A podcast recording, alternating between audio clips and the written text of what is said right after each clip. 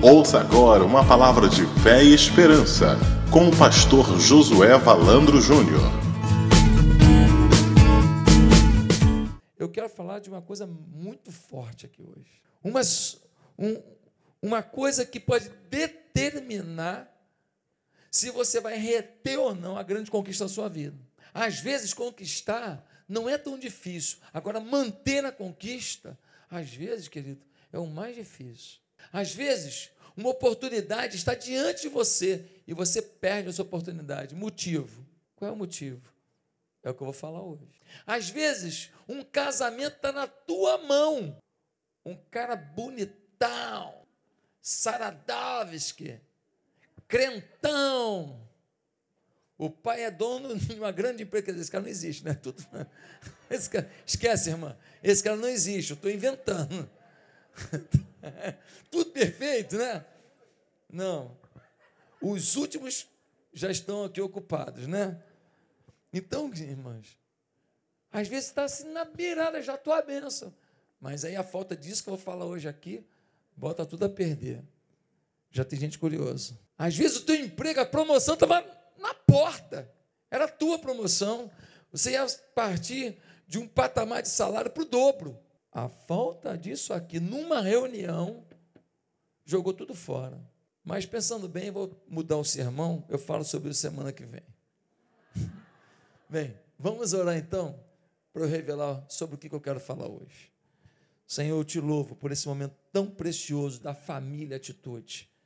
Hoje, o teu espírito já falou tanto aqui com os louvores, com a oportunidade de ofertar, porque a tua obra é cara. É cara, não tem jeito. Qualquer pessoa inteligente sabe que a obra requer o esforço, o sacrifício. É muito caro, não é pouco, não. E agora, Deus, nós queremos ouvir a tua palavra, que nós queremos sair daqui com o coração cheio, para a gente poder ter uma vitória muito grande já no dia de amanhã. Visita-nos nessa hora com teu poder. Ó Deus, me usa, Pai, em nome de Jesus. E é no nome dele que eu oro. Amém. Provérbios, capítulo 25, versículo 28. Provérbios 25, 28 tem uma recomendação de quem? Quem foi que escreveu o livro de Provérbios? Quem foi? Salomão. Quem foi Salomão? O homem mais sábio sobre a terra. E por que, que ele foi o mais sábio? Porque ele foi mais sábio para pedir sabedoria. Porque um dia Deus falou para ele: Salomão, peça o que você quiser. Alguns vão falar assim: me dá o aplicativo que o pastor falou. me dá, me dá dinheiro, me dá aquele casamento, me dá isso, aquilo. Ele falou assim: eu quero sabedoria. Ele foi sábio para pedir o caminho para a gente decidir o resto. E no capítulo 25 de Provérbios, versículo 28, nós vemos uma coisa muito forte. Diz assim: Como a cidade com seus muros derrubados, assim é quem não sabe dominar-se. Vou repetir. Como a cidade com seus muros derrubados, assim é quem não sabe dominar-se. Nos tempos antigos, o muro de uma cidade era a sua maior defesa. Nos tempos antigos, se uma cidade não tinha muros ao seu derredor, facilmente um exército inimigo vinha, invadia aquela cidade, vinha de noite, vinha no horário em que não dava para se esquematizar, se preparar, e então invadiam a cidade, e aí roubavam a cidade, matavam as pessoas, estupravam as mulheres, escravizavam os jovens, botava fogo em anos de trabalho para fazer uma casa. Você imaginou? Alguém vinha e bota fogo numa casa que você levou 20 anos construindo, uma vida, e numa época que não tem seguradora? É isso que acontecia acabava com tudo na vida da pessoa. Hoje, não muito diferente com as casas e condomínios das grandes cidades, nós também só temos proteção nos muros. Aliás, nós vivemos igualzinho aquela cidade, só que antigamente era cidade, agora é o condomínio. Qual condomínio que é mais valorizado? O condomínio que tem mais grade em volta, que tem mais segurança, que tem mais isso, tem mais vigilância, tem mais isso, mais aquilo. Nós voltamos àquela época, se formos analisar a necessidade de segurança. Queridos irmãos, um americano, quando chega aqui no, no Brasil pela primeira vez, às vezes toma um susto, porque em algumas cidades americanas não tem muro. É um jardim na frente e todo mundo tem acesso à casa. E as casas, em alguns lugares né, nos Estados Unidos, não todos, mas grande parte dos Estados Unidos, as casas assim é, são trancadas de uma maneira tão simples, tão fácil arrombar aquilo, é tão sem, sem risco, que quando eles veem a gente aqui com grade, cerca elétrica, é, é, urubu vigiando, sabe? Um monte de pitbull, eles não entendem, eles não entendem isso. Querido, o que o texto está dizendo? Que uma cidade com os muros derrubados é que nem uma pessoa que não sabe dominar-se. Ele está falando de uma coisa chave para o sucesso: domínio próprio. Por falta de domínio próprio, muito casamento foi para as cucuias. Por falta de domínio próprio, muito casamento nem aconteceu. Por falta de domínio próprio, o cara que era o melhor vendedor, ninguém aguenta trabalhar com ele. E ele está desempregado. Por falta de domínio próprio, aquele cara que te ama, te ama, gosta de você, mas chega uma hora que ele não aguenta mais, porque todo dia você é grosso com ele. Ele fala: vou me afastar do fulano, gosto dele, a gente foi criado junto, mas não dá. E você não tapa com ele daqui a pouco. Por falta do domínio próprio, um cara que todo mundo gostava dele, até ele entrar em campo. Mas quando ele entra em campo, na pelada, o demônio, meu amigo, parece estar jogando. E aí, querido, ninguém quer mais jogar bola com ele, porque toda semana ele xinga os outros, ele ameaça. Um dia desse ele deu um tapa no peito de um, e ali é tudo chefe de família, vai ali para relaxar, para descansar um pouco a cabeça, entendeu? Ninguém vai ali para se aborrecer, o cara não vai ali para ficar sendo no tapa, então eu prefiro não ir ali. Queridos, o domínio próprio ou autocontrole é um muro de defesa contra a invasão dos desejos pecaminosos que querem destruir sua alma e, por consequência, destruir a sua vida. O domínio próprio é um muro para que o que está de fora não defina quem você é.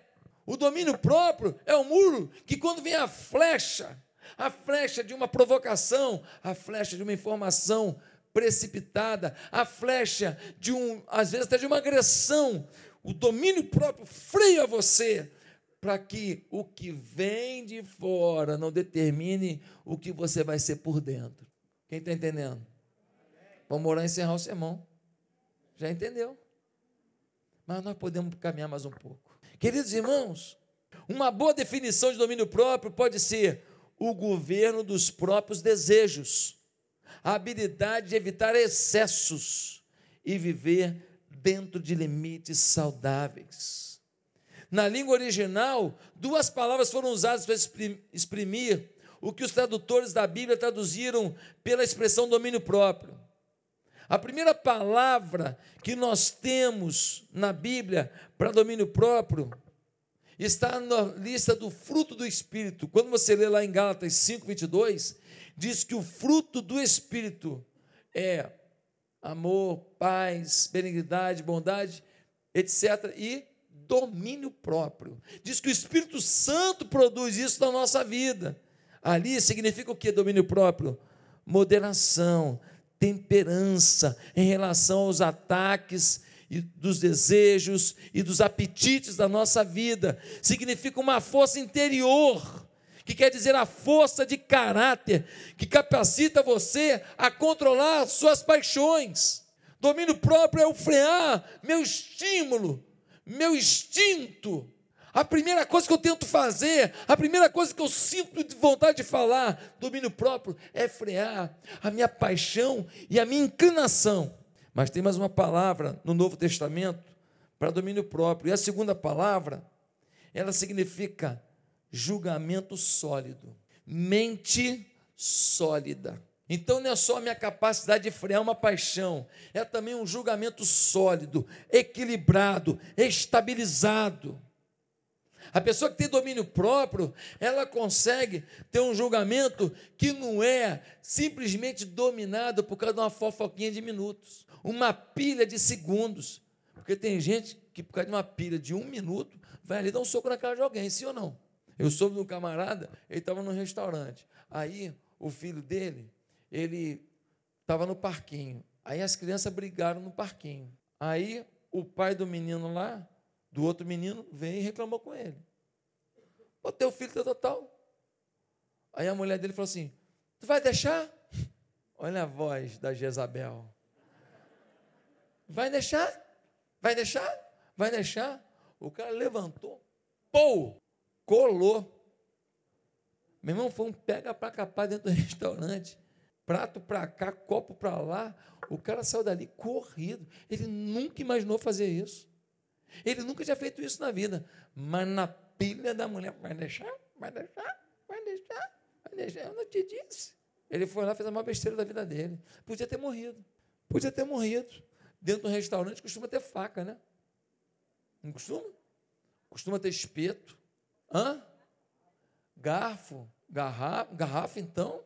Então, queridos, olha que loucura. Quanta arma disponível para esse ambiente. Queridos irmãos, o significado então que a gente tem para domínio próprio é: domínio próprio é o exercício da força interior sob orientação de um julgamento sólido, que nos capacita a fazer, pensar e falar coisas que irão agradar a Deus.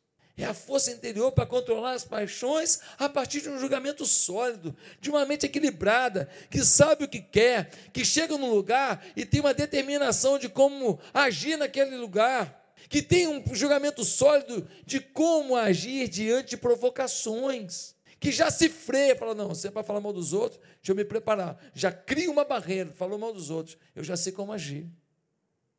Meus amados irmãos, o que contemplamos hoje são pessoas que agem por impulso, não refletem sobre suas decisões e sobre as consequências delas, simplesmente querem agir no momento e no impulso. Depois ficam choramingando, pedem perdão, foi mal, foi sem querer, mas é tarde. É tarde porque, pastor, não posso perdoar? Pode perdoar, mas o problema é que quem tomou uma facada, mesmo que peça perdão, depois a facada já foi dada. Depois que a discussão aconteceu num lugar assim, gerou uma vergonha para a família inteira, uma briga aconteceu, depois que uma demissão aconteceu por causa do domínio próprio, depois que um filho presenciou uma cena horrível, já aconteceu. Você pode pedir perdão, mas as consequências daquilo você não sabe quais são. É como pegar um, um, um, um travesseiro de pena de ganso, vai lá no 25 andar, solta tudo. Ah, me perdoa? Perdoa. Então cata agora as, as penas. Vai atrás. Onde é que tem essas penas agora? Onde é que foi parar uma pena dessa? Vai procurar. Então pode perdoar, mas nunca mais cata as penas todas. Quem está entendendo? A gente pode perdoar, mas o melhor mesmo é ter um julgamento inteligente, ter domínio próprio para evitar essas coisas. Queridos, há muitos políticos que perderam a carreira por causa de um momento de falta de domínio próprio. Muitos. Um comentário que fez um dia, uma situação, botou tudo a perder. Muitos lares abandonados por filhos queixosos de decisões impensadas do pais, dos pais, muito homem que ficou duro depois de ter sido rico, porque um dia teve uma atitude impensada. Eu soube do empresário que ele era o rei da cocada preta num segmento aqui do Rio de Janeiro, lá naquela região lá da, da do centro da cidade lá, naqueles comércios lá. Um belo dia, falou: cansei desse negócio aqui, papapá. Rico, vendeu aquele negócio lá para montar uma outra, uma fábrica de alguma coisa. Essa fábrica não deu certo. Ele pegou todo o dinheiro que ele tinha lá e investiu aqui. Ela não deu certo por quê? Porque o sócio que estava com ele nisso estava roubando ele. Ele foi um dia lá para tirar satisfação com o sócio. Chegou lá, o sócio desacatou ele. Ele foi e matou o sócio. Matou o sócio e se matou. Então agora ele perdeu o dinheiro, perdeu a vida. E a família que vivia na dependência desse homem, e a família que não sabia não tinha esse, esse tino comercial dele. Todo mundo na pobreza. Você está entendendo como que domínio próprio é um fruto que o Espírito Santo dá, que pode determinar o sim ou não, e pode jogar fora tudo que você conseguiu ao longo de uma vida de trabalho, então você tem que ficar ligado. Um exemplo de que o temperamento pode ser transformado é João, o apóstolo de Jesus. Por quê? Qual era o apelido de João? Filho hã? filho do trovão. João era esquentadinho, meu filho. João, qualquer coisa, jiu-jitsu. qualquer coisa, couro comia. João, esquentadinho. Um dia teve uma situação lá que ele não gostou, ele falou: manda fogo do céu e queima. Por isso que ele era filho do trovão. Agora, depois de conviver com Jesus, o que aconteceu com João, gente? O que, que João se tornou? O apóstolo do amor. Quando Jesus estava na cruz, de todos os apóstolos, para quem foi que Jesus falou assim: Cuida da minha mãe? Quem foi? João, o mais amoroso. Cuida dela, vai precisar. Ela nunca imaginou me ver morrendo aqui na cruz. Cuida dela. O apóstolo do amor. Ele ficou colado com Jesus. Jesus tinha 12. Dos 12 tinha três mais próximos. Dos três tinha um mais próximo. O camarada colado com ele. O mais amoroso. Quem? João, querido. Precisamos verificar o estado da gente a situação da gente, o coração da gente, analisar até que ponto temos domínio próprio, porque nunca sabemos quando seremos provocados no nosso domínio. Você chega no trabalho cantando lá, lá, lá, lá, lá, lá, lá, lá. Quando você acaba de entrar na empresa, vem um capeta comendo mariola, fala um negócio para você que você nunca imaginou, sim ou não? Você acabou de fazer uma, uma conquista assim grande para a empresa, você está achando, o chefe te chama na sala dele. Você fala, pronto, vou receber aumento. Você já vai lá falando, lá, lá. Não tem esse negócio? Lá, lá, lá, lá, lá, lá. Está todo felizinho. Quando chega e fala assim, o que é isso aqui? Isso aqui é o quê? O relatório tal, tal, tal está dizendo isso. Mas calma aí, pô. Isso aí é do passado. Ontem eu fiz uma venda. Não quero saber de ontem, quero saber de duas semanas atrás. Pronto. Você foi para casa achando que era vencedor, chegou lá, contou para tua mulher. Ontem eu fiz uma venda, arrebentei. Quando você entra na sala do chefe, você vira o Zé Ruela na vida, cara. Então, Zé Ninguém, o cara te detona. Meus amados irmãos, o domínio próprio é fundamental para que a gente sobreviva. Domínio próprio, a gente precisa entender que o estado clínico também pode interferir nisso. Às vezes, uma hipertensão, às vezes, uma situação é, hormonal, pode interferir também na sua forma de reagir diante das provocações. Domínio próprio muitas vezes está muito relacionado com uma decisão interior de fazer o que muitas vezes não se tem vontade. As pessoas raramente, por exemplo, se sentem motivadas a ler a Bíblia. Às vezes falta domínio próprio porque você decide mal. O que, que ele faz? Ele chega em casa, televisão, televisão. Aí começa o Jornal Nacional. Mais um escândalo, Lava Jato 582. Ele viu a notícia toda ali, já está com raiva, quer matar todo mundo já. Ele vira o canal, porque ele vai pegar agora o da Band. Aí ele vê todas aquelas matérias, assim, todas elas. Aí ele, aí ele bota na Record. Quero confirmar se é isso mesmo. Aí mostra a mesma reportagem, aquele negócio todo. Aí ele vai. Aí, aí ele fala, misericórdia, é muita bandidagem. Aí o que, que ele faz? Ele vai na internet para pesquisar vai ficar com mais raiva ainda. Gente, se você quiser buscar coisa ruim para dentro de você, você vai achar, hein? Muita coisa. Há um tempo atrás, eu estava vendo um negócio de bicho. Aí apareceu um negócio de bicho, de, de jacaré contra leão. E eu vendo aqueles vídeos só de briga de bicho. Pô, daqui a pouco, um bambizinho bonitinho, rapaz. Um bambizinho bonitinho, rapaz, na beirada do rio, assim, cara. O crocodilo vindo. Para dar uma agonia. Filme de terror. O Jason, o Jason estava perto, entendeu? Que agonia. Rapaz, você vai dormir tenso. Crocodilo do inferno comeu um bichinho naquele. Para mordeu na cabeça dele, o bichinho tentando sair, o crocodilo. Não vai não. Que isso? Que isso, gente?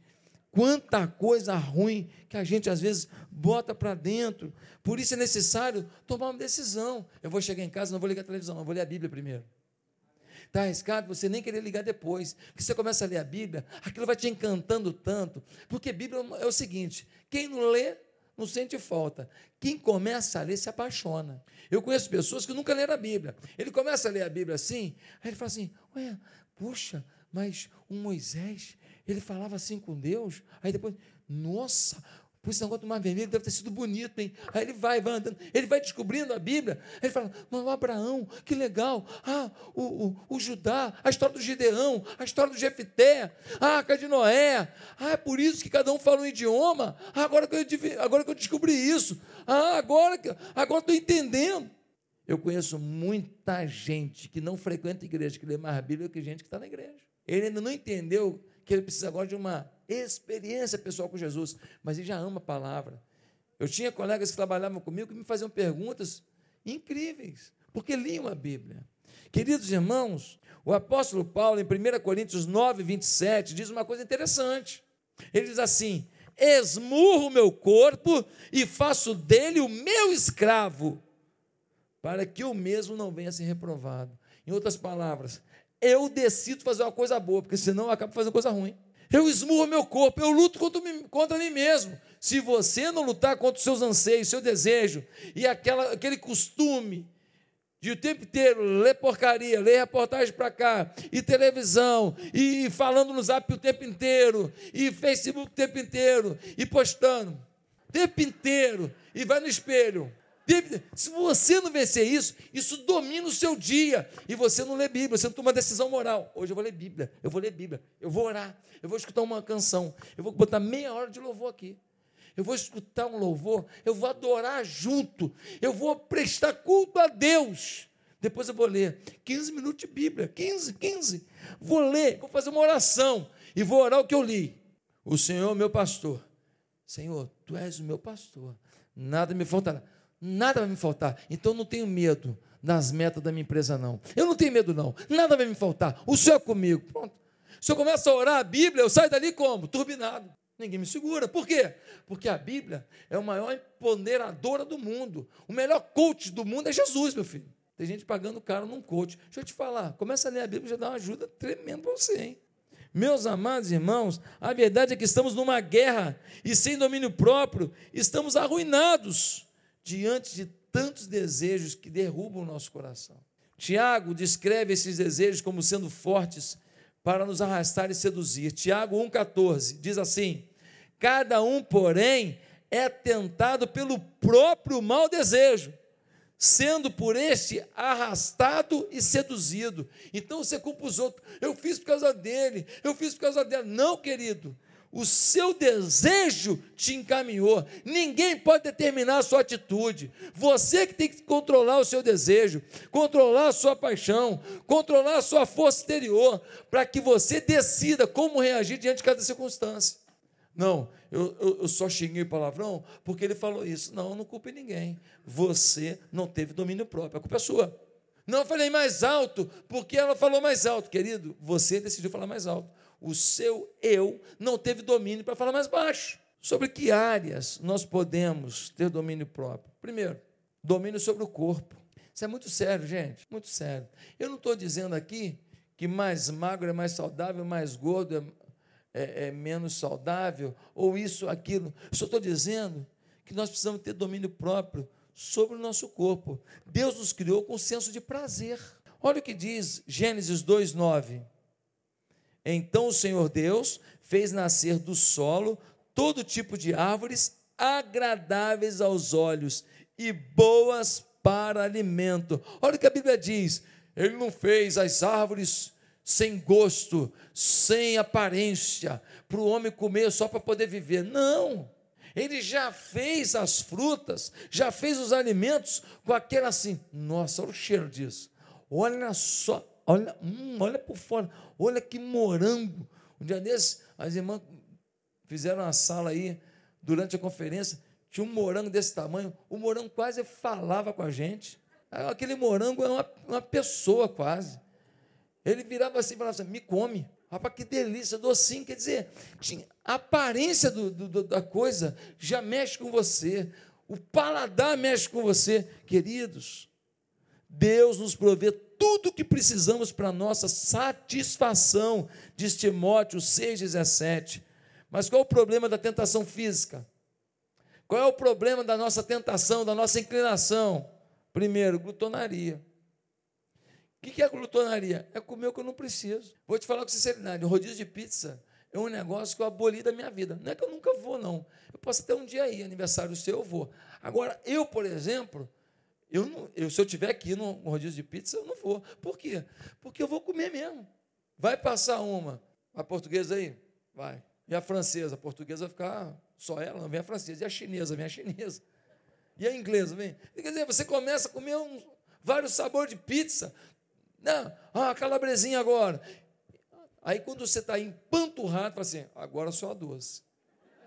É ou não é? Não é assim com você? Você não decide ir para doce antes de finalizar os trabalhos aqui, não. Já está finalizado, você já está assim. Aí o cara fala assim, vá a pizza, fala assim, não, não, só uma docezinha para finalizar. Essa docezinha para finalizar, vai uma de banana com chocolate, vai uma Romeu e Julieta, vai uma de chocolate branco, já deu fome. Meus amados irmãos, glutonaria. Eu fiquei sem comer doce durante, acho que foi, acho que um mês mais ou menos. E eu dei uma secada. Cheguei na igreja, o pessoal veio falar que eu estava bonito e falou assim: está doente, pastor? Por quê? Eu dei uma secada. É impressionante. Você para de comer doce, fritura, um mês, 4 quilos, 5 quilos, foi assim, embora assim. É impressionante. Fica alguma saliência de prosperidade? Fica, porque você tem mais de 40 anos, que é o quê? Né? Mas seca, seca. Refrigerante. Eu não tomo refrigerante. Mas se eu for na sua casa, só tem refrigerante. Você botou lá uma Coca-Cola. Eu nunca tomo. Então, um copo naquele dia, eu não vou morrer por causa disso. Eu não vou fazer desfeito para você. Aí eu falo assim: não tem um suco aí, não? Mas se tivesse, você tinha oferecido. Você botou só Coca-Cola. Então, eu tomo um copo de Coca-Cola. Não tem problema nenhum. Agora, no meu dia a dia, eu chegando no lugar e falo assim: vê uma Coca-Cola aí. Nunca mais. Cortei da minha vida. Hoje eu tenho pelo menos 5 quilos a menos de, uma, de uma, um patamar que eu atingi com muita prosperidade e alegria. Uns 5 quilos a menos. Ah, pastor, mas podia estar menos um pouco ainda. Tá bom, você nunca vai ficar satisfeito, mas tudo bem. Diminuir por quê? Porque a gente precisa ter domínio próprio. Diminuir. Quer ver outro tipo de problema físico? Preguiça. Gente que dorme demais. Ô, gente, pessoas que dormem. Ah, não, pastor, eu preciso dormir pelo menos 10 horas para poder estar bem. Querido, 10 horas. Você é filho de urso. Vai hibernar, meu filho. Pelo amor de Deus. Os estudos mostram que 8 horas dá conta. Bota o despertador, levanta, vai orar, vai ler a Bíblia, vai fazer uma ginástica, vai dar uma caminhada. São duas horas que você podia estar fazendo tudo isso. Aí acorda 10 horas, aí, ai, agora eu vou trabalhar e não dá tempo de mais nada no dia. Calma. Pastor, mas é, é biológico. Claro que é biológico, é preguiça. Quer ver outro problema? Falta de descanso. Emenda uma coisa na outra, emenda uma coisa na outra, trabalha pra caramba, e, e, chega em noite em casa, aí a família, oi pai, oi pai, não fala comigo não, que eu tenho que fazer um relatório aqui para a empresa. Trabalha o dia inteiro, faz um relatório em casa, aí os meninos vão dormir, a mulher vai para a cama dormir, ele está lá fazendo relatório. Uma fase, um dia, eu aceito, mas viver assim, sem descanso. O princípio de Jesus foi do sábado. É falta de domínio próprio, a gente não descansar. Quer ver outro problema com o corpo? É o desleixo com o corpo. Desleixo. Está com a gengiva. Você contou com a pessoa que está aquelas. Parece as crateras de, da lua na gengiva? Que necessidade é nisso? Faz a limpeza, meu. Aquilo faz mal aquilo atrapalha, aquilo pode gerar problemas estomacais terríveis. Já viu pessoas que não têm um hálito bom? Aí ganha apelido, fala aí esgoto, e ele não entende, ele não entende. Ele é, pô, mas por que, que me chama disso? Por que será que me chama disso? Entendeu? Aí fulano, tu comeu minha meia? É, por que essa brincadeira? Não entendi. É um tonto. Não, que ele está com problema. Pode ser gengiva, pode ser de estômago, pode ser que você tenha que carregar um, um, um tic-taczinho para de vez em quando dar uma, né? Pode ser, qual o problema nisso? Uma senhora foi conversar comigo no gabinete lá em Patinga. Aí ela sentou. Aqui no Rio não tem isso não, mas lá tem. Sentou. Eu fiquei de frente para ela. Meu irmão, vi uma fumaça verde assim. Gente, eu falei, não é possível. Aí eu ia chegando para trás assim no banco. E ela na mesa gostava de falar assim. Chegou uma hora, falando da dificuldade dela com o casamento, tudo. Falei, irmão, eu acho que eu já tenho uma dica do que está acontecendo. Aí ela falou: Tem uma dica, pastor? Tem. Irmã, às vezes tem um problema de, de, de gengiva, às vezes tem um problema, às vezes, num dente, às vezes tem problema de estômago. Tem muitos problemas que a gente é fácil de a gente curar e que às vezes gera um odor muito forte na boca. E assim, eu não sei se alguém já falou com a irmã, mas assim, eu estou achando que está um pouquinho, um, um pouquinho só. Me traz a máscara aí. Está um pouquinho só assim, forte, talvez. Mas sabe o que ela falou para mim? Ah, é por isso que ele me chama de boca de esgoto. Olha só. Estou falando sério. Falou para mim. Era uma senhora. Era uma senhora. Eu falei para ela assim: minha irmã, eu estou falando como se estivesse falando com a minha mãe, com todo amor, com todo carinho. Só não me leve a mal, não. Mas eu estou aqui para ajudar, porque às vezes as pessoas ficam acanhadas de falar e a gente está com um problema e ninguém ajuda. Aí eu falei: enquanto a irmã não descobre o tratamento, eu vou te dar uma, uma, uma sugestão. Compra um house. Compra um house, porque todo mundo está namorando carrega house no bolso. Pode ver. Geral. Agora tem outras balas. Né? Na época só tinha house. House cereja, então, era campeão. Já época namorada, já botava um house aqui, outro no bolso, outro aqui. Um house. Então eu falei, aí na semana seguinte ela me encontrou.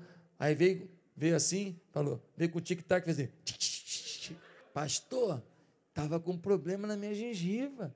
Fui na dentista, já estou acertando, mas estou chupando o tic-tac de vez em quando. Falei, que bom, irmã, tal. Então, assim, às vezes, nós temos domínio sobre o nosso corpo. Às vezes, nós temos, não temos domínio sobre a imoralidade sexual. Falta domínio sobre isso. Tem gente que acha que mulher e homem encontrou, deu desejo, não dá para segurar. Quem disse? Nós somos seres espirituais. Nós não somos seres instintivos como um cachorro e uma cadela. Nós temos valores. Pastor, qual é a regra sobre a questão sexual? Querido, ó, a sua vida é você que decide, mas eu vou falar o que a Bíblia diz. Antes do casamento, abstinência total. Depois do casamento, liberdade conjugal total. É a regra da Bíblia. Por isso que a Bíblia diz: é melhor casar que se abrasar. Então você está abrasado, abrasado, abrasado, abrasado, abrasado, está namorando há seis anos, então casa, pô. Pastor, mas a Bíblia acha pecado o casamento, o, o sexo? Não, muito pelo contrário, a Bíblia diz que é uma maravilha. Foi Deus que deu. A Bíblia diz que é bom demais. Aliás, a Bíblia diz assim: ó, ó se for ficar sem fazer sexo, o casal, que seja apenas para se dedicar à oração e por um tempo determinado com consentimento mútuo. É a Bíblia que diz. Está lá em 1 Coríntios 7. Imaginou o cara virar para a mulher e falar assim: Olha, eu decidi fazer um jejum de um ano. Vai se lascar. Aí a mulher fala para o outro: É, eu decidi fazer de dois, seu miserável. Entendeu? Não existe isso não. A Bíblia diz que quem não quer ter vida sexual, que não case. Não case. Não, eu queria casar para ter alguém para conversar. Ô meu filho, vai para a praça. Vai jogar dama com os velhinhos. Ah, que que é isso? Não, sexo é uma coisa abençoada. Dentro do casamento, fora do casamento não é benção, não. Pastor, quem está fazendo sexo um tempão e não está no casamento? Ah, você sabe que está errado, você tem que resolver. É simples desse jeito que eu estou falando, gente. Ah, pastor, que mundo que o senhor vive? Eu vivo no mundo. Eu vivo no mundo que você vive. Eu quero perguntar que o mundo que você vive, que não vê que os casamentos não duram nada. Que mundo que você vive, que não vê que está todo mundo com depressão, que não aguenta de tanto desprezo. O cara pega a mulher, usa, abusa, pá. No dia seguinte, ele dá em cima da irmã dela. Eu sei que aqui no Rio de Janeiro não acontece isso, só em Marte, né? Então, esse é o mundo que a gente vive hoje. Então, eu queria te falar, dá vazão à vida sexual. Que bom, mas, querido, dentro do casamento, a gente precisa ter domínio próprio. Vale a pena. Pastor, nos meus erros que eu já tive na minha vida, eu conheço um sangue que é poderoso, é melhor que homo total. É o sangue de Jesus. Ele nos purifica de todo o pecado. Então, eu e você temos acesso ao perdão divino para todos os nossos pecados. Agora, o teu domínio próprio que vai determinar que você vai viver debaixo da aliança do sangue. É o teu domínio próprio vai dizer: eu fui perdoado e quero viver agora uma vida bacana, uma vida segundo a palavra de Deus. Por quê? Porque eu quero avançar, eu quero vencer, eu quero ir mais longe. As sementes que eu planto com Deus, eu colho frutos abundantes. Quer ver outro problema de domínio próprio? Não é só do corpo, não. É o domínio sobre os pensamentos. Ô, gente, tem gente que pensa coisa ruim o tempo inteiro. Eu contei um dia desse aqui de dois irmãos. Você lembra que eu contei semana retrasada? Um irmão era muito cheio de confiança, o outro muito negativo. O pai amava mais o negativo e queria ajudar o negativo. E o outro tinha autoestima tão alta que o pai quis detonar ele. Aí o pai foi, foi fez o seguinte: foi para o filho negativo e deu uma bicicleta para ele, linda. Ele ganhou a bicicleta e falou assim: vou andar não. Pois eu caio, ralo o joelho, bato com a boca, quebro um dente, machuco o nariz.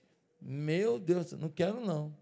Para o filho de autoestima que o pai queria perturbar ele, o pai deu um pacotinho cheio de cocô de cavalo. Aí ele pegou todo feliz. Ai, pai, presente para mim também. Foi abrindo, todo feliz. Quando ele abriu, cocô de cavalo. Aí ele foi. Ô oh, meu pai, já vi que meu cavalo está saudável, cadê ele? Quando a gente tem um pensamento positivo, até quando tudo parece pior, fedido, a gente consegue enxergar uma possibilidade. Deve ter um cavalo para mim por aí. Deve ter um cavalo. Cadê meu cavalo, pai? Olha o que Paulo diz: nós devemos levar cativo todo pensamento para torná-lo obediente a Cristo. Tornar cativo todo pensamento para torná-lo obediente a Cristo. Você tem que pensar como Cristo quer que você pense. Cristo quer que você pense que você é um vencedor nas mãos dele. Cristo quer que você pense que você pode vencer todo mal, todo pecado, toda injúria. Que você não pode fazer dos seus traumas a sua identidade, apenas o seu testemunho. Cristo quer que você sonhe alto e entenda que apesar de tudo que você tenha passado na vida, o melhor de Deus sempre está disponível ao que crê. Olha o que vai dizer, queridos. Filipenses 4:8. Finalmente, irmãos, tudo que for verdadeiro, tudo que for nobre, tudo que for correto, tudo que for puro, tudo que for amável, tudo que for de boa fama, se houver algo de excedente ou digno de louvor, pensem nessas coisas. Mas tem gente que só pensa coisa ruim. Eu acho que você é demitido. Eu acho que você é mandado embora eu acho que meu casamento vai acabar. Em vez de agir para o casamento não acabar, em vez de agir para ser promovido da empresa, em vez de agir para ter uma renda extra, para pagar uma conta, ah, eu não vou conseguir pagar a conta. Vai vender uma pipoca por fora, doce.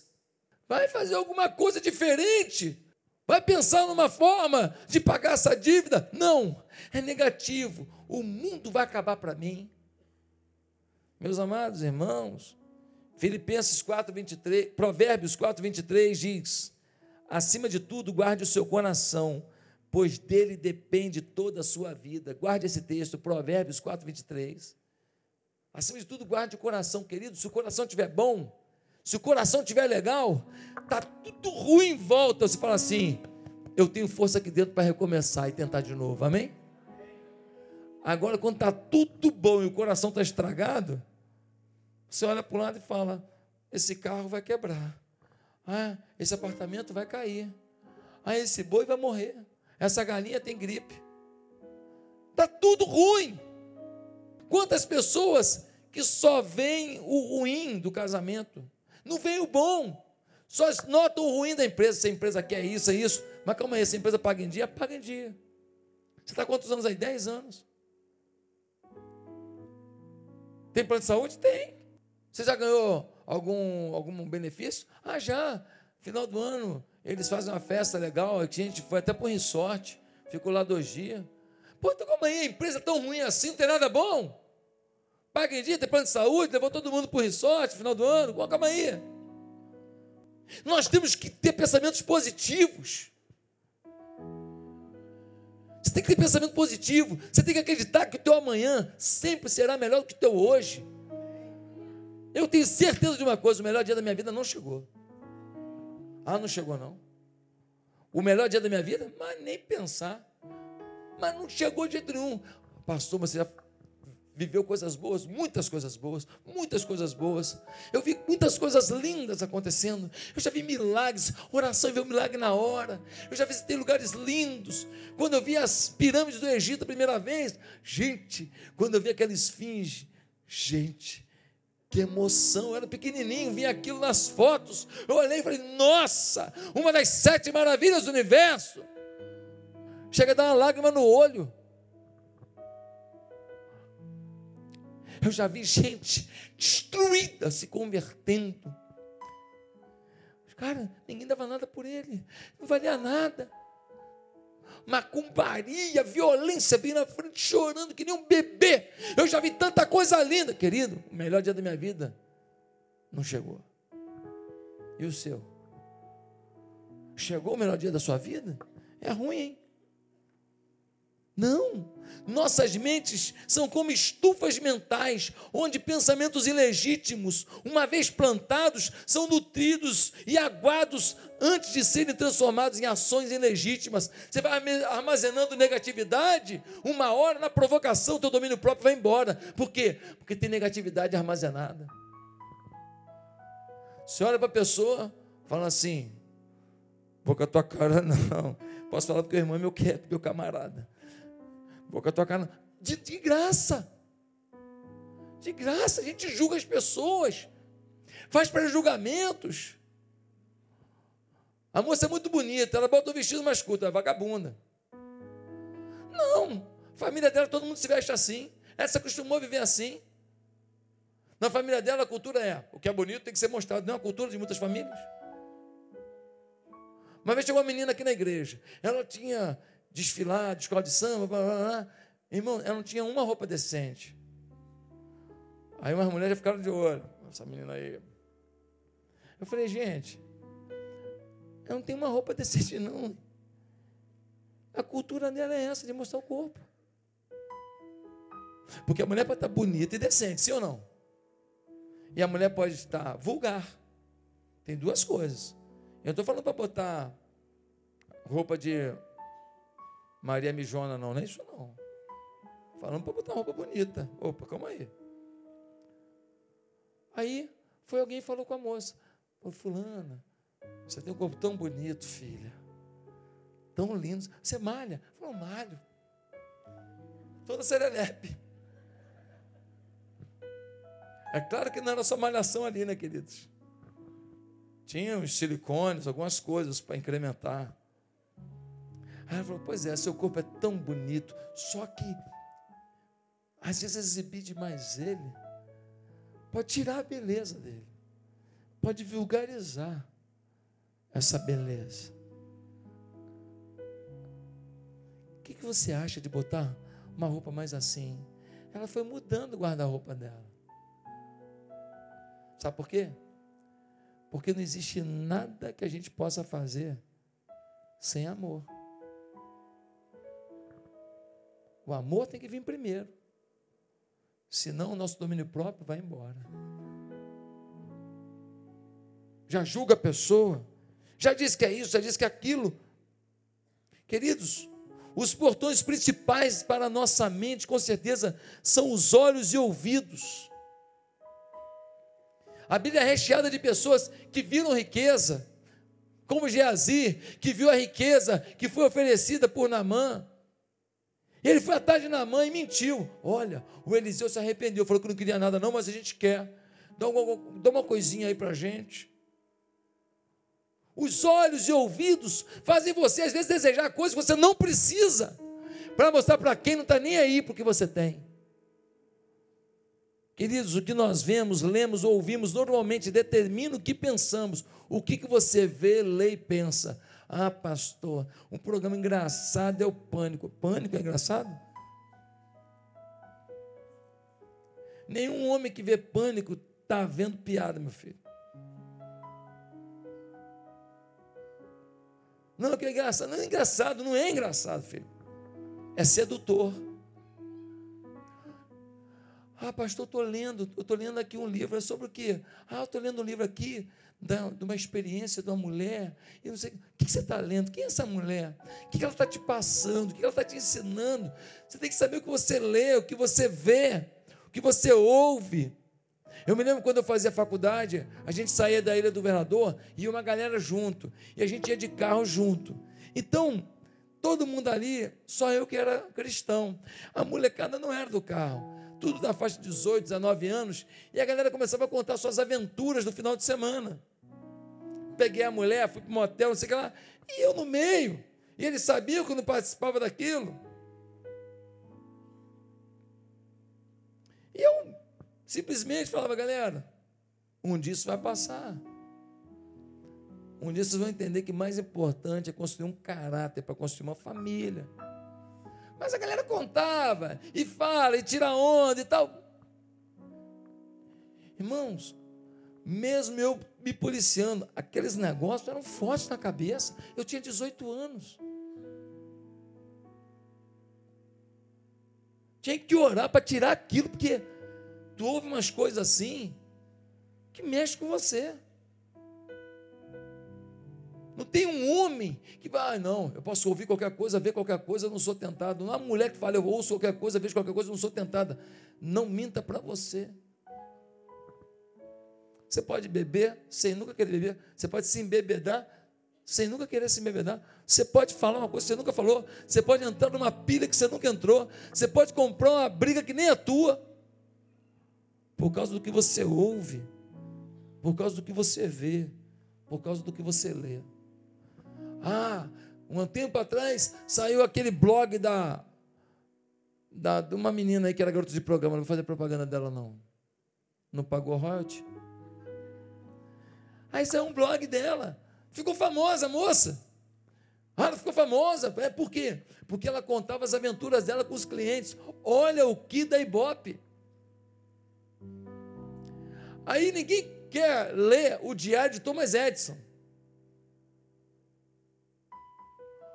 Ninguém quer ler a biografia de Bill Gates.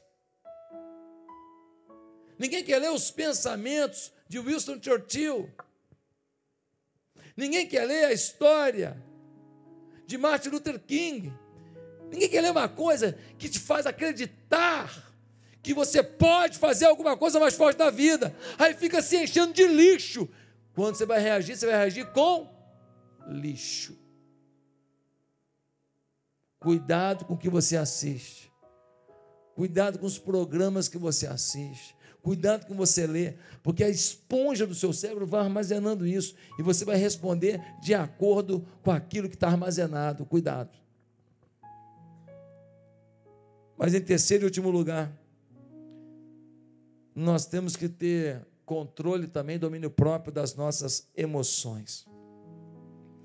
As emoções que devemos controlar são principalmente a raiva, os ressentimentos, a autocompaixão e a amargura.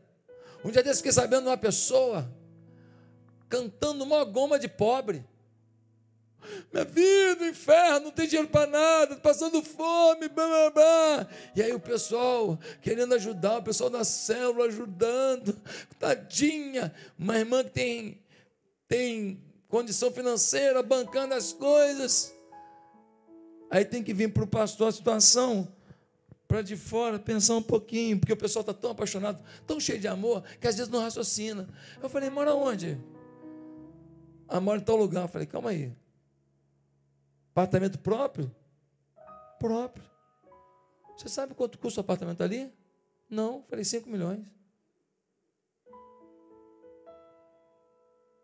5 milhões. Vocês estão com a pena dessa mulher como se ela fosse a, a, a, a menina que foi tomada pelo Estado Islâmico e abandonada no deserto da Síria. Está de brincadeira, calma aí, gente. Essa mulher está vivendo isso por algum motivo. Opa, vamos ajudar, mas vamos ajudar corretamente. Vamos ajudar analisando as coisas. Será que ela não tem uma pensão que ela detona tudo, não? Será que ela não joga bingo, não? Calma, vamos pensar.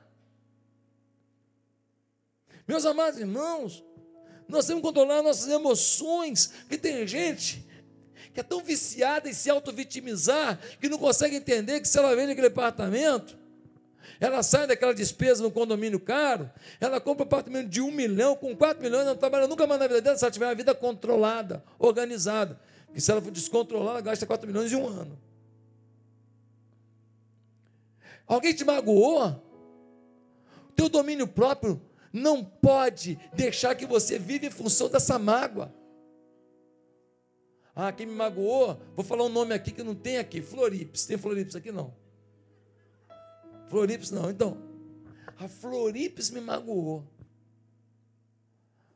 Aí, ah, com o tempo isso passa. O tempo passa não, você libera perdão e pede cura ao seu coração, que o tempo não cura porcaria nenhuma.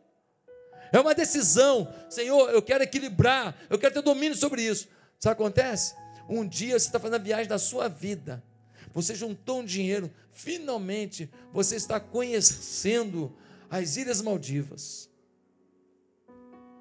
Você está lá, nas Ilhas Maldivas, um sol, coisa mais linda. Lá pelas tantas, você tomando um suco gostoso. Suco não, coquetel de fruta, aleluia. Do lado um camarão desse tamanho assim. Parece uma lagosta miserável.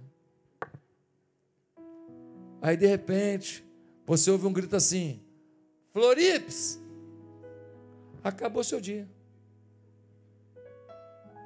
Acabou. Vem à memória tudo que a Florips fez, e aí acabou o seu dia. Não, querido, os pecados que nós praticamos, pedimos perdão, libere-os, viva dentro do perdão de Deus. As traições, maldades que fizeram contra você já foram liberadas, libere, viva em paz agora. Não deixe os seus, suas emoções reféns do que fizeram, dos ressentimentos. Ah, porque minha mãe me abandonou. Foi triste isso, foi muito triste, é verdade. Tudo bem. Foi, foi muito triste. Mas e aí? E aí? Tem gente que a mãe abandonou também e decidiu procurar na igreja uma senhora e começar a conversar com ela para ter uma relação mais maternal. E decidiu ser feliz e decidiu botar um filho no mundo e ser a mãe que não teve. Nós precisamos controlar as nossas emoções, por quê? Porque as coisas ao nosso redor vão deteriorando nossas emoções. Aonde isso vai explodir? Num descontrole. E aí, até aquilo que a gente já conquistou, nós vamos botar fora. Pessoas ressentidas só geram gente ressentida. Pessoas que não liberam perdão só geram pessoas de coração fechado. Provérbios 16, 32. Melhor o homem paciente do que o guerreiro, mais vale controlar o seu espírito do que conquistar uma cidade. Eu quero concluir dizendo: como é que a gente pode ter domínio próprio? Rapidinho. Primeiro, tenha profunda disciplina para encher sua mente da palavra de Deus. Querido, não tem nada melhor para dar domínio próprio que Bíblia. Lê palavra, lê palavra. Agora, tem aí uns, uns áudios da Bíblia. Você bota aqueles áudios da Bíblia, vai no carro, daqui para a cidade, ouvindo Bíblia. Ouvindo Bíblia na linguagem de hoje, ou na linguagem a mensagem. Uma, uma coisa familiar. Você vai ouvindo. Tem gente que pega o ônibus de condomínio, bota o fonezinho no ouvido, vai ouvindo a palavra, lê um pouco. Segundo, reveja seus hábitos e oportunidades para sujar sua mente. Se chegar em casa e ligar a TV à noite, te atrapalha. Se ligar um rádio, te atrapalha. Se determinada novela te atrapalha. Se determinado programa te atrapalha, não veja. Se determinada roda de amigos te atrapalha, não fique ali. Ah, mas quando acaba a pelada, a pessoa fica lá. Não acaba a pelada, galera, vou ter que sair mais cedo hoje. Sai. Sai. Reveja seus hábitos e oportunidades para de sujar sua mente. Três, identifique as áreas mais vulneráveis. Onde é que você é mais fraco? Então, nessa área mais fraca, se proteja. Para que você não fique vulnerável e não tenha domínio próprio nessa área. Você sabe quem você é. Você sabe onde você é fraco. Em quarto lugar, enfrente seus desejos, eles não são maiores que você e são ainda menores diante do Espírito Santo. A Bíblia diz lá em 1 Coríntios 10 que junto com a tentação vem o escape. Toda tentação tem um escape. Toda. Eu tenho como sair de qualquer tentação. Toda tentação tem um escape. Cinco, enche a sua vida de momentos de louvor. Gente, quando eu escuto uma música, hoje eu tive umas três horas de momento de oração e adoração. Eu escutei tanta música hoje. Eu botei os louvores, eu cantei junto. Eu exaltei a Jesus junto. E eu glorifiquei Jesus ali. E eu declarava aquelas músicas bonitas, eu declarava, bote palavras de louvor. Ah, eu vou orar, Senhor, te peço isso, isso, isso. Não, antes de pedir, louve a Deus. Diga: Santo, Santo, Santo é o Senhor. Senhor, o Senhor me deu o shampoo para hoje. Senhor, o Senhor me deu a comida que eu comi hoje. Senhor, o Senhor me deu um prato de lentilha para que eu pudesse matar minha fome. O Senhor me deu um carro para ir para o trabalho. Senhor, o Senhor é maravilhoso. Eu tenho muito que te agradecer. Desenvolva um espírito de louvor, porque isso enche a tua alma da presença de Deus. Seis, tenha disciplina para uma vida de oração. Encontre tempo para o quarto de escuta. Homens da política resolvem seus problemas nas, nos plenários. Médicos resolvem os problemas nos centros cirúrgicos. Mas homens e mulheres de Deus resolvem sua vida aos pés de Jesus. Quando você vai para o seu quarto de guerra e ora, e Deus fala: não aceite essa proposta, não, que não é boa, não. Mal sabe você que por causa daquele não que você vai dar, à luz do que Deus te falou, você vai ganhar um sim para uma coisa mil vezes melhor. Mil vezes melhor. Uma vez eu quis alugar um lugar para a igreja. A gente estava numa escola municipal lá no Parque das Rosas. Aí eu quis alugar. Aí eu quis alugar, aí eu vi uma padaria velha, lá perto do Riviera. Aí eu liguei para o cara querendo alugar aquela padaria. Ia ter um trabalho para reformar aquela padaria. Não tinha quase dinheiro nenhum a igreja. E eu queria reformar e acabei uns 180 pessoas. A igreja tinha 30, 40 talvez na época. Aí Deus fechou aquela porta. O homem disse não para mim. Por causa disso, nós achamos uma casa no Rio Mar que tinha um galpãozinho atrás que cabia 220. Com muito menos obra para fazer. Fizemos mutirão, pintamos tudo, limpamos tudo, desentupimos esgoto junto, eu desentupindo esgoto junto com o pessoal. Ali a gente comprou a casa do lado, demoliu as duas partes de trás, fez um galpão atrás. Depois compramos uma casa lá de cá do galpão, porque uma estava comprando e a outra era alugada, mas fizemos uma obra juntando as duas. Compramos a outra também. Depois Deus nos deu isso aqui. Tudo aconteceu por causa de um não de Deus. O não que eu não entendi foi o sim porque eu sempre sonhei. Amém? Amém?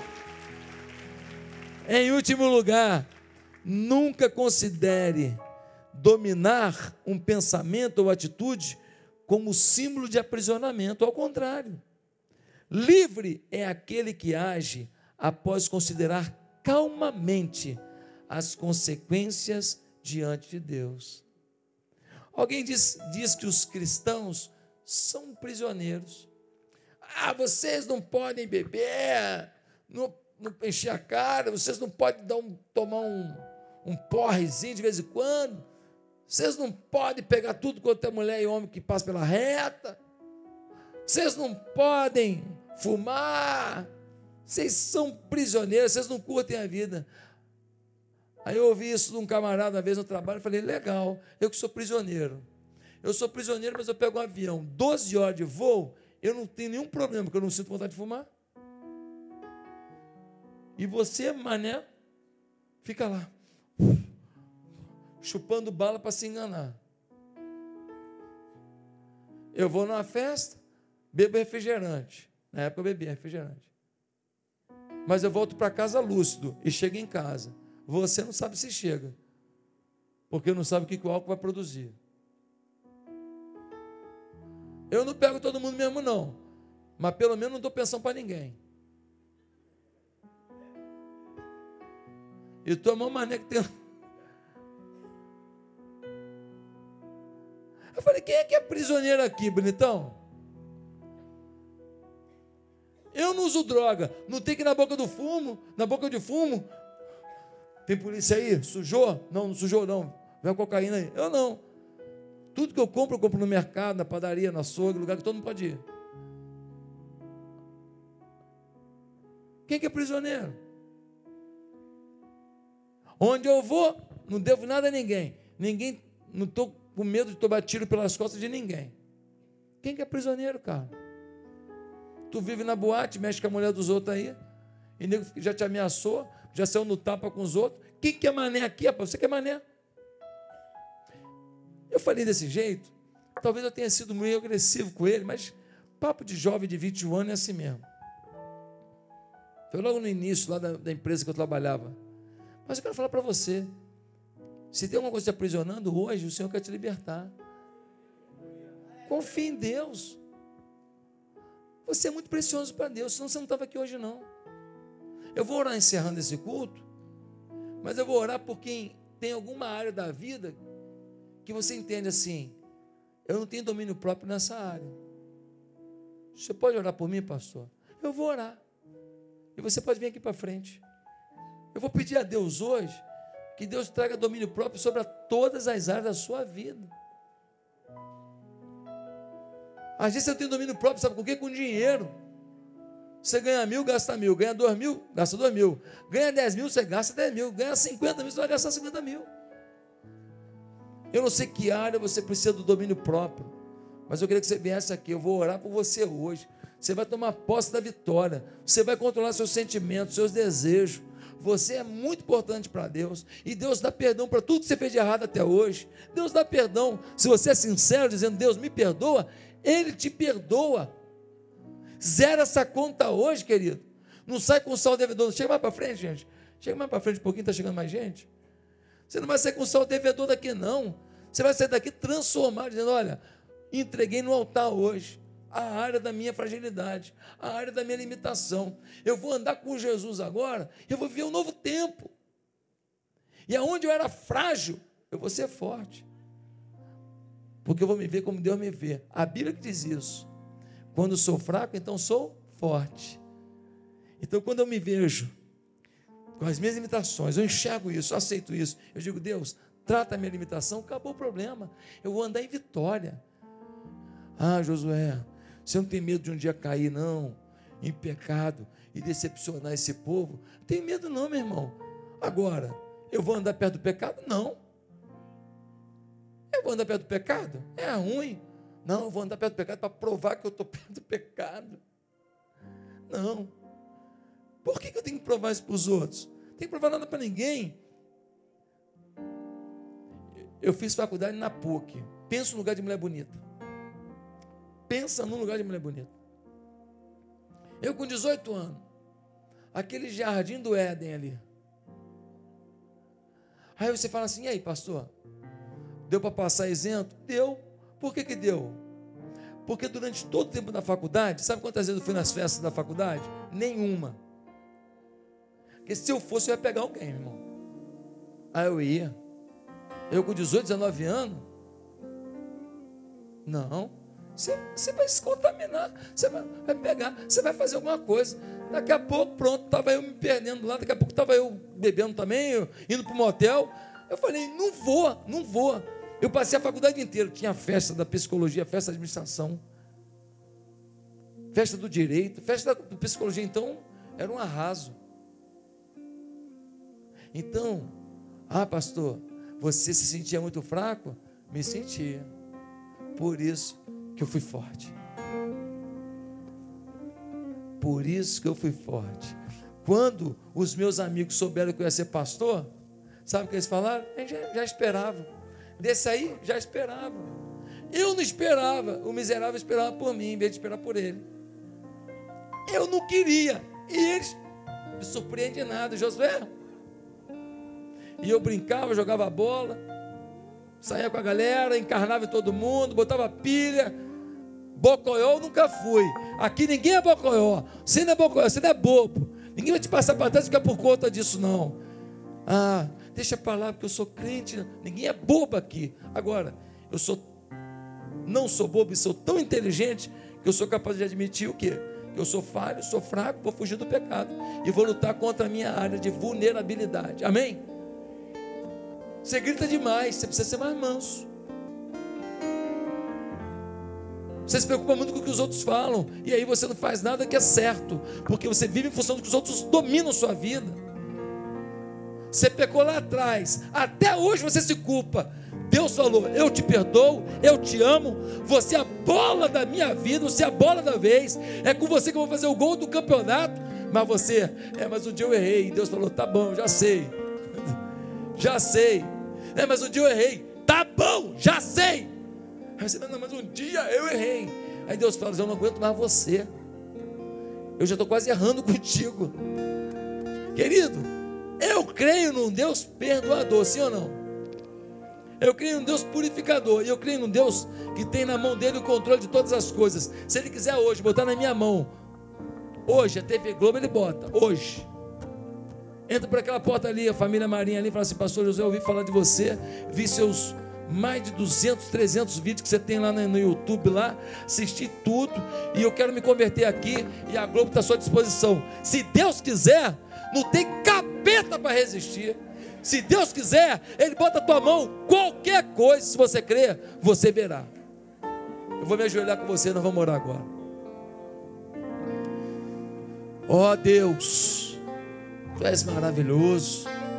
Nós estamos aqui agora, Deus, firmando os nossos pés, declarando que sabemos que temos áreas de vulnerabilidade, áreas limitadoras áreas desnecessárias. Mas infelizmente, meu Deus, a gente é assim, somos humanos. Mas hoje nós temos que algo muito forte está acontecendo. O que, que é, Deus? É que hoje a gente está dizendo que essa área vulnerável da nossa vida está entrando debaixo do controle do fruto do Espírito, o domínio próprio, a temperança, o bom senso, o equilíbrio, o, o juízo sólido, o controle da paixão, o controle do estímulo, o controle do instinto.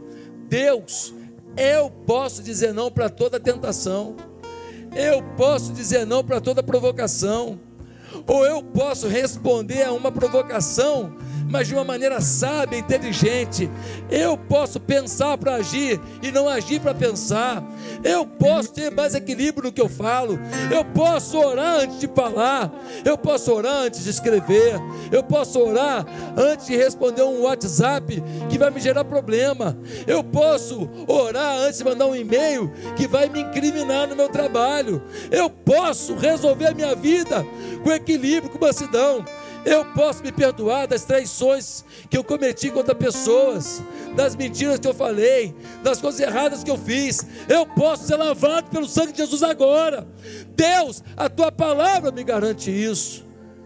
E é no nome de Jesus que eu peço que sobre todas as pessoas que estão nesse altar, venha agora, Deus, o vento do Espírito Santo o vento do Espírito soprando para longe de todos nós, toda impureza e tudo aquilo que prejudicava o nosso domínio próprio.